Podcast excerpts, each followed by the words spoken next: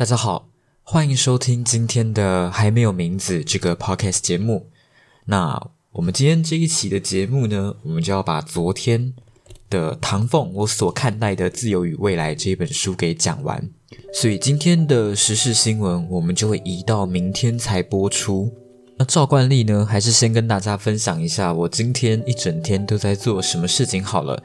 那我今天呢是跟我的爷爷奶奶去台中的渔港哦，我们去那边吃饭。对，因为那边的海鲜很新鲜，那加上我也很喜欢吃生鱼片。OK，我非常非常喜欢吃鲑鱼的生鱼片，还有握寿司，所以我们今天就决定去那边的餐厅用餐。那至于是哪一家餐厅，我就不说了哦。我们之所以会选择这一家餐厅，是因为第一个它是 buffet，就是你想吃什么你可以自己去拿。那第二个就是我们在今年过年。不能说今年，应该是去年过年的时候，我们有去这家餐厅用餐。那我们用餐的体验是还蛮愉快的，所以我们今天才会决定到这一家餐厅用餐。可是，可是我必须说，今天用餐的体验是真的蛮糟糕的。首先，第一个就是它的生鱼片一开始没有鲑鱼。OK，我非常喜欢吃鲑鱼，所以不管是去吃回转寿司，还是去吃其他的 buffet，我一定都会先拿鲑鱼的生鱼片来吃。结果他没有，一直到用餐时间过一半的时候，我才发现有鲑鱼的生鱼片可以拿。然后第二点，可能是因为之前就已经去过这家餐厅的关系哦，所以今天用餐的时候会少了很多的新鲜感。你会觉得说好像都是看到一模一样的东西，那它会影响你对于整体用餐的一个体验。那最后一点呢，就是我用餐到最后的时候，我觉得自己没有吃到多少让我觉得很惊艳的东西，所以我最后决定，那还是去吃冰淇淋，就是它有哈根达斯，我想说我可以透过吃哈根达斯的方式回本。结果它的冰淇淋超级硬的。我那个时候排队要去挖冰淇淋，然后我就看见前面有两个比我小的孩子，大概看起来像是国小六年级或者是国一，反正大概就那个年纪的孩子在那边挖冰淇淋，然后我就看他们挖的非常非常的吃力，他们就一直拿挖冰淇淋的那个勺子不停的去刮那个冰淇淋的表面。我一开始还有想说，哎，我要不要去帮他们挖冰淇淋这样？但是我没有，好吗？因为我觉得疫情的关系，还是不要跟陌生人有太多的接触。结果轮到我挖冰淇淋的时候，那个状况是真的有够糟糕的。因为在我的印象中啊，如果你有去吃过其他的 buffet，你有挖过哈根达斯的冰淇淋，你都会知道哈根达斯的冰淇淋非常好挖，你只要轻轻一挖就可以挖到一整球。但是我今天在挖冰淇淋的时候，它给我的感觉很像是在挖一整块的冰块，所以我也像是前面两个孩子一样，就是不停用挖冰淇淋的勺子去刮冰淇淋的表面。那后面有个大人看我挖的很辛苦，他就主动问我说：“诶，需不需要帮忙？”那我就说好，我就把挖冰淇淋的勺子给他，然后他一挖才发现是真的非常非常的硬，他挖到最后也放弃了，他就跟我说。冰淇淋如果没有一整球没有关系吧，然后我就跟他讲没有关系，我就默默把我的哈根达斯拿走了。然后当我在吃冰淇淋的时候，我也只有觉得这个冰淇淋的巧克力非常非常的硬，我还要把它放一段时间再吃，我才会觉得嗯有哈根达斯的感觉。总而言之，我今天整个的用餐体验就真的是满满的失望哦。但是没关系的，好不好？没关系的。能吃就是一种福气，好吗？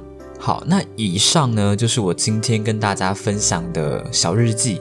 那接下来我们就要回到今天的说书节目了。那我今天要跟大家分享的就是这本书里面我觉得最有趣的一个章节，就是在讲唐凤小时候他学习还有他成长的故事，以及他们家庭如何去培育像唐凤一样如此聪明的天才。那这个章节的第一句话是引用自加拿大一位歌手还有诗人，叫里欧纳科恩，他所讲的一句话：“万事万物都有缺口，缺口就是光的入口。”那我相信每个人对这一句话都会有不一样的解读。那当我在看到这句话的时候，我第一个想到的是我高二的时候看到的一篇 TED 演讲。我忘记这篇 TED 演讲的讲者是谁，但是他所讲的一句话，我一直记在心里，就是你的缺点不一定是你的缺点，你的缺点还有可能是你的亮点。我相信每个人或多或少都曾经对于自己身上的某个特质感到自卑。但我们必须要了解一件事情，也就是自卑这个东西啊，它是一种主观的诠释，而不是一种客观的呈现。什么意思？也就是你今天对于自身的某种特质是否会感到自卑，取决于你如何去看待这个特质。像我自己长得不高，OK，我只有一百六十公分，我有时候看着我们班其他的同学，我都会觉得很自卑。但是我也常常反过来去思考，就是我今天长得矮这个特质，它到底是缺点还是一个优点？我想，无论是高矮胖瘦，都一定有它的优点存在。长得高的人看上去挺拔，长得矮的人可能更有亲和力；长得瘦的人穿什么衣服都好看，长得胖的人他可能天生就自带喜剧效果。在某些时间点，你会觉得你的某些特质，它是你人生当中的缺口，所以我们会很避讳去谈到这个特质。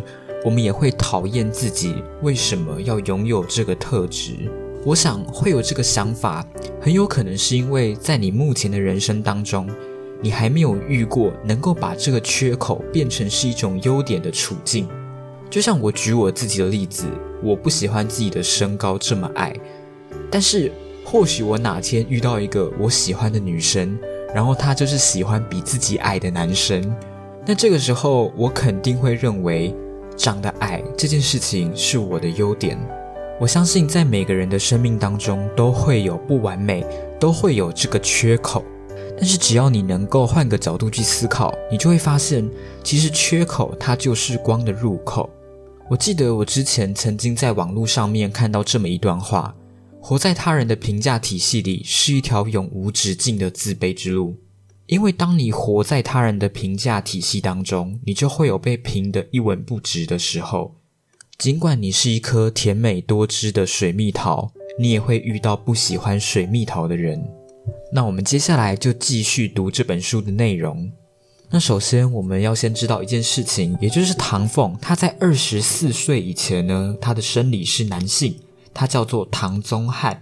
那在他出生四十几天的时候，他因为脸色发紫，所以就被紧急送到医院去。经过检查之后，才发现原来唐凤她有先天性的心室缺格，所以医生也叮嘱他的父母尽量不要让孩子哭，不要让他感冒，也不要让他从事太激烈的运动。那这个时候，我们就要讲到关于唐凤的父母了。那唐凤的父母呢？他们原本都是在日报工作，所以工作非常的忙碌。那又看到唐凤天生就这么的娇弱，所以最后他们决定请祖父祖母搬来台北来照顾唐凤，就连唐凤的姑姑跟叔叔也一起来照顾唐凤。所以唐凤以前在白天的时候，基本上都是祖父母来陪伴他。等到下午，姑姑跟叔叔下班之后。就由姑姑跟叔叔来照顾唐凤，一直到晚上，唐凤的父母回到家，才换唐凤的爸爸妈妈接手。那唐凤的父亲唐光华，他大学的时候念的是政治学，在他大学时期，他遇到了一个非常崇拜苏格拉底的老师。那也因为这个原因哦，所以唐光华也非常非常喜欢苏格拉底。他非常喜欢苏格拉底曾经讲过的一句话，也就是“我知我无知”。所以唐光华只要有多的钱，就会把它拿去买书。所以唐凤小时候生活的环境，其实就围绕着各式各样的书籍。也因为这个原因，唐凤在很小的时候就已经开始尝试阅读各种图书。那加上我们刚刚有讲到，唐凤他没有办法进行太过激烈的运动。所以大多数的时间，他都待在家里去阅读书籍。也就是在这一段时间，他开始认识各种的中文字、英文字，还有一些基础的数理计算。在唐凤上小学之后，他传奇的学习之路也就这样开始了。最一开始的时候是在数学课的时候，也就是老师在教学生基本计算，唐凤就觉得有些题目可以依靠代入未知数的方式来得到答案，又或是唐凤在课堂上面提出的问题，连老师都没有办法回答。像老师告诉其他的孩子“一加一等于二”的时候，唐凤就会说：“那不一定。如果今天是二进位的话，一加一就不会等于二。”那诸如此类的事情都让班上的老师没有办法应付。那经过跟家长的交谈之后，他们决定唐凤在上数学课的时候可以去图书馆看书。但也因为这件事情，让唐凤有一种自己被老师隔离起来的感觉。除了学校有状况之外，家里也出现了状况，也就是唐凤问的问题，祖父母已经没有办法回答。像是如果今天唐风问祖父母说什么是太阳黑子的时候，祖父母根本就不知道该怎么样回答。我其实有办法理解祖父母的心情有多复杂，因为就连我现在，我也没有办法很明确的告诉其他人什么是太阳黑子，以及为什么会有太阳黑子。设想一下，今天如果有一个小学的学生来问你什么是太阳黑子。我想，大部分的人应该也不知道该怎么样回答。那不只是祖父母没有办法回答唐凤的问题哦，就连唐凤的父母有时候都没有办法招架唐凤的问题。那加上唐凤的弟弟当时已经三岁了，那两兄弟就很常在妈妈上班的时候打电话给妈妈。最后呢，他们决定召开一个家庭会议，来决定父母当中谁要留在家里看小孩。那最后投票的结果是决定让妈妈留在家里照顾孩子。那整件事情并没有结束哦，在唐凤转入资优班之后，那又是下一个噩梦的开始。那在学校帮唐凤检测智商之后，发现唐凤的智商是最高等级，他们就决定让唐凤转到资优班。那唐凤与唐凤的父母也都同意了，但是转到资优班这个决定。并没有像学校还有唐凤的父母想的一样那么完美，因为资优班的家长很喜欢拿自己的孩子来跟别人比较，所以也就是因为这个原因哦，唐凤很常被一些同学讨厌甚至排挤。曾经有一次哦，有一位同学拿不到第一名，回家就被爸爸打，于是隔天这个同学就很生气，跑过来跟唐凤说。你为什么不死掉？如果你死了，我就是最好的了。我想这件事情在台湾现在的状况应该是比以前好了。虽然自优班的学生彼此之间还是会相互较劲，但是应该不会出现就是因为没有拿到第一名，所以回家被父母揍这种事情。但是因为我也是自优班的学生，所以我也知道自优班的学生。还是会私下比较彼此的成绩。那在这里就要简单跟大家分享一下我之前高一跟高二的情况哦。也就是我在高一入学的时候，我就已经决定立志要考法律系。也因为这个原因哦，其实我在高一高二的时候把自己逼得蛮紧的，所以我或多或少也会去嫉妒其他成绩比我好的同学。然后我常常一直在想，为什么我每天花这么多的时间在看书，就连假日我都在看书，为什么段考的时候我还是没有办法考赢我们班前几名的同学？在我们班上有一个女生，她的成绩非常非常好，她也跟我一样想考法律系，所以当我段考考不好的时候，我嫉妒的情绪最容易会被转移到她的身上。我跟他是很要好、很要好的朋友，就连现在也是如此。但我永远记得，我高一、高二的时候，表面上跟他很要好，但是我常常私底下咒骂他。我也常常抱怨说，为什么他不要去死一死？我必须诚实说，就现在来看，我会觉得当时的自己很恶心，我会觉得当时的想法很病态。但是我似乎又能够理解为什么自己会有这样子的想法，所以我有一次打扫的时候，我就独自把这个女生找来，然后我就跟她说：“其实我非常非常的嫉妒你，我嫉妒你为什么你能够考出这么好的成绩。你们知道吗？就连我现在录音想起这件事情，我都会觉得当时的自己真的太狂了。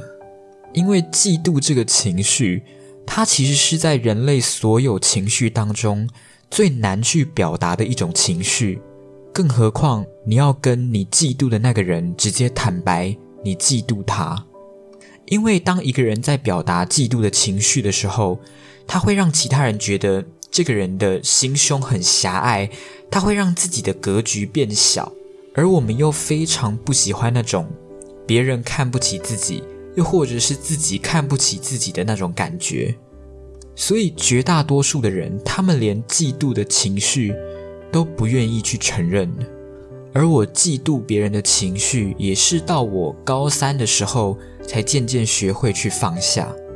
对我来说，我觉得我在当时把这个女同学找来坦白，它更像是一种自我疗愈和自我抒发的过程。我们在坦白自己嫉妒的情绪之前，我们可能会觉得表达嫉妒的情绪给别人会让别人讨厌自己。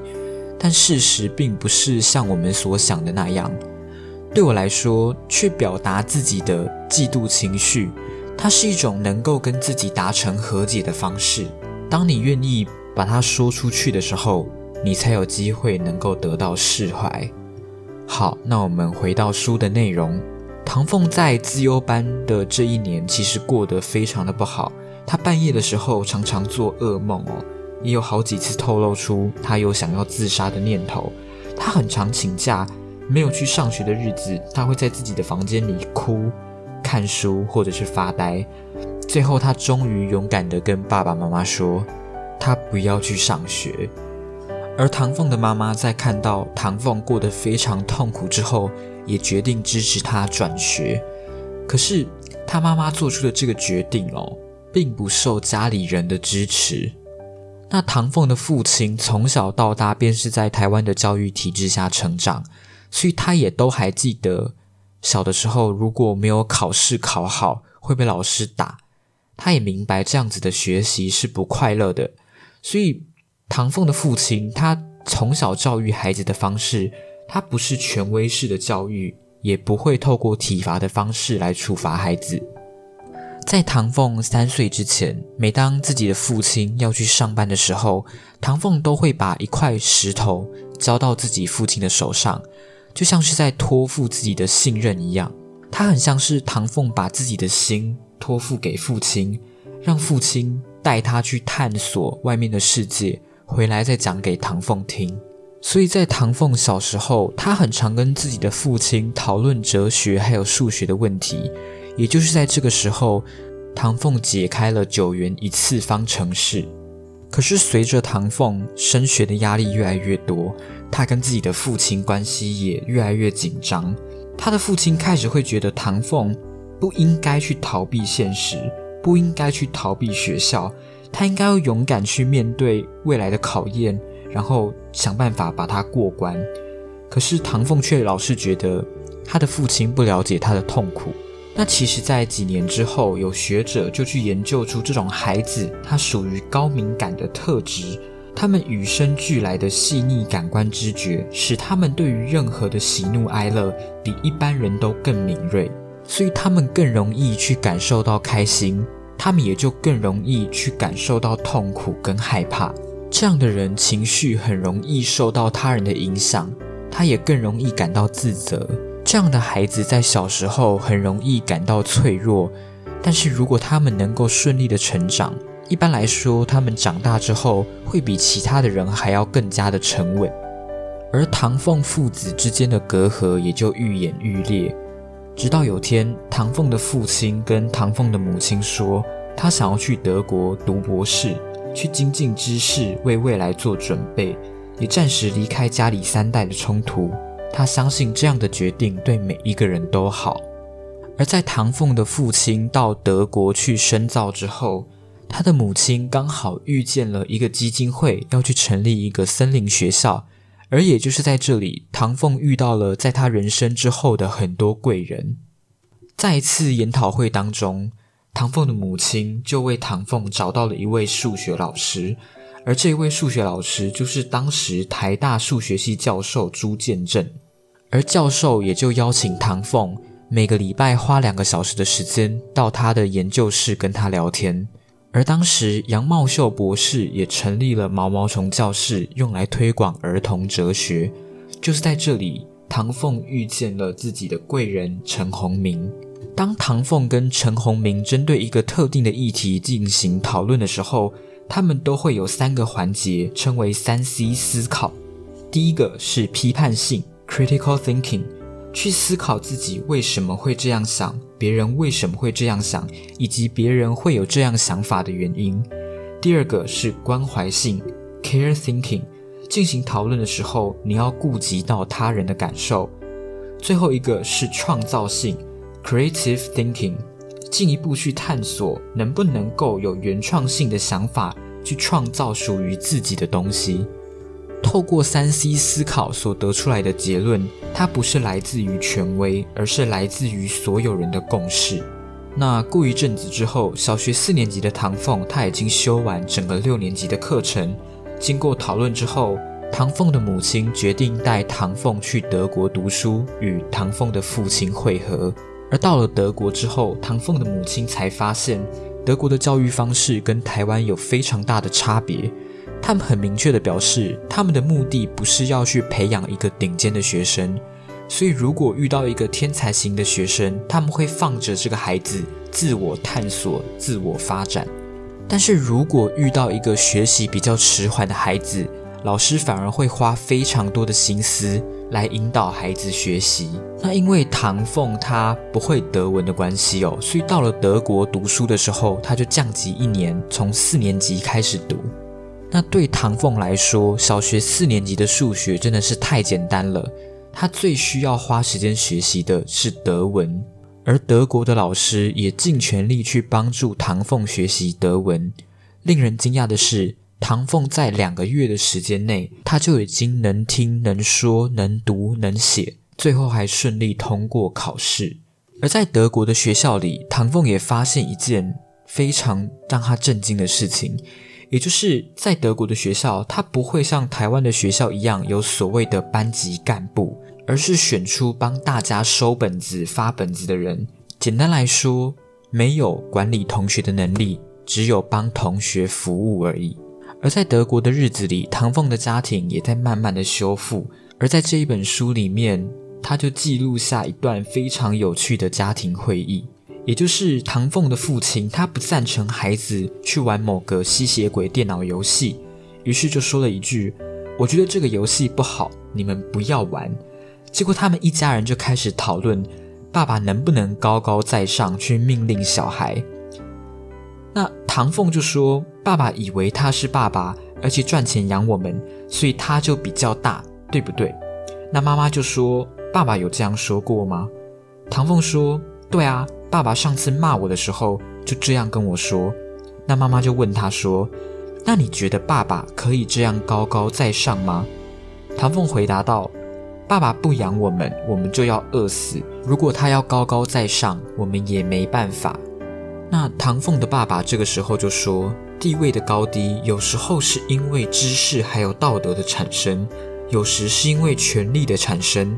我强调的是知识和道德，而不是权力。”而这个时候，唐凤的妈妈也回应道：“哦，我想我们今天谈的是权力，不是权威，也不是权力的问题。爸爸可不可以因为赚钱养家，所以就命令小孩？我想是不可以的。”我们生了孩子，当然就必须要去抚养他们，否则就是弃养。所以他们家也就渐渐学会透过召开家庭会议的方式来达成协议。而德国的小学只有读四年，所以在读完小学四年级之后，就会直接升上中学。也就是在这个时间点，唐凤跟自己的妈妈说，她不想要留在德国读书，也不想要去美国。而是想要回到台湾那个自己土生土长的地方。而唐凤在回到台湾之后，选择把台湾的小学给读完。到升国中的年纪，他们决定选择一个离家最近，而且教育方式也比较新颖的北镇国中。而北镇国中的校长在发现唐凤的天分之后，他就决定以校外学习的名义，让唐凤能够在家自学。而唐凤也趁着自学的期间，到政治大学去聆听各式各样的课程，有政治系、有法律系，还有很多哲学系的课。唐凤也就是在这个时间点认识了一批台湾的电脑天才。在唐凤小学六年级的时候，他的数学老师朱建正教授就推荐他去台湾大学旁听，因为那边有为高中数学资优生开设的课程。而在课程当中，他认识了建国中学的朋友，所以他就以国中生的身份成为建中资讯社的外围成员。而在跟这些天才经过交流之后，他也认识了黑客文化，而这个文化也改变了他的一生。而唐凤也打听到，如果能够参加全国科学展览而得到前三名，就有机会保送到建中。所以他在国中一年级的时候就研究出了一种电脑资讯的压缩法，去参加科展而得到全国第三名。在他国二的时候，他写出了一个人工智慧的城市，叫做电脑哲学家，得到了全国第一名。这其实已经等于说他拿到了建中的门票。可是在此同时，唐凤也一直在思考，这个东西到底是不是他想要的。唐凤也就是在这个时间点去反思自己的生命，他发现自己是由三个小我所构成：一个是每天吃饭生活的日常我，一个是写诗的灵性我，另外一个是网路我。他觉得让三个不同的自己住在同一个身体里，让他觉得非常的困惑，所以他想要找一个地方独处，好好去思考。于是，唐凤的母亲就帮唐凤在山上找了一间没有人的小木屋。唐凤在一段时间的思考过后，他决定不再回应这个世界加诸己身的荣耀。第一名、第一志愿、文凭、明星大学，在他心里已如同浮云。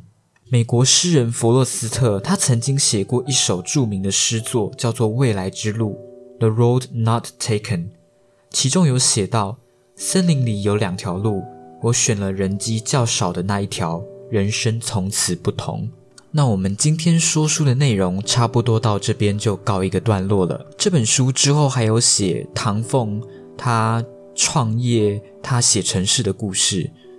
就像我上一集说的那样，我非常推荐大家能够去把这一本书找来读一读。最后，我想要讲一下，在唐凤十四岁的时候。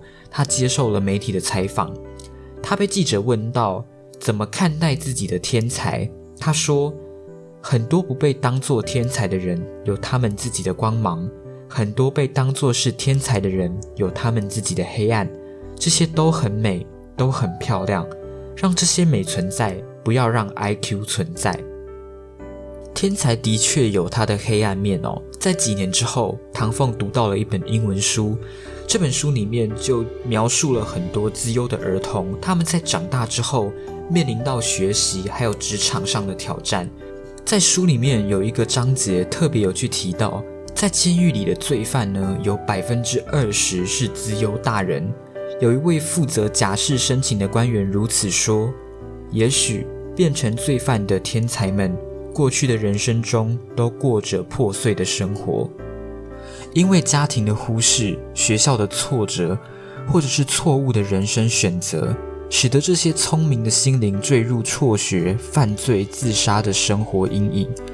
这本书它像是一个警示，也像是一则寓言，让唐凤从高处俯瞰了一个天才一生可能会面对的人生挑战还有困境。再后来呢，唐凤就与他人合作。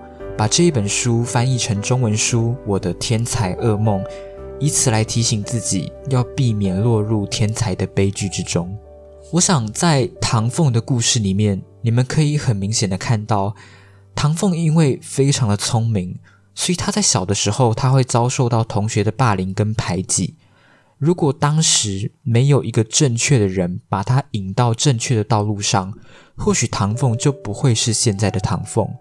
无论是昨天在介绍这一本书，又或者是今天，你都会发现，我花很多的时间在琢磨于唐凤的家庭。如果你今天要问我说，唐凤的家庭他用了什么样的方法在培养唐凤？说实话，我真的很难回答你。我唯一可以确认的是，唐凤的家庭花了不少的时间在陪伴唐凤。我觉得，无论你今天培养的是什么样的孩子，无论你的孩子是像唐凤一样那么聪明，还是他只是一个平凡的孩子，又或者是他有先天性的缺陷，我觉得最重要的还是在于陪伴。它是一种满足人类最基本的关于爱与被爱的那种归属感。我想，在一段爱与被爱的关系当中，无论你们相爱与否，唯有爱最叫人无可奈何。那我们今天的 podcast 节目到这边就告一段落了。如果你喜欢我的 podcast 节目的话，记得去订阅我的 podcast 频道，并且多多帮我分享。要开启小铃铛，才会在我节目上市的第一时间接收到通知。我们在之后的节目里不见不散。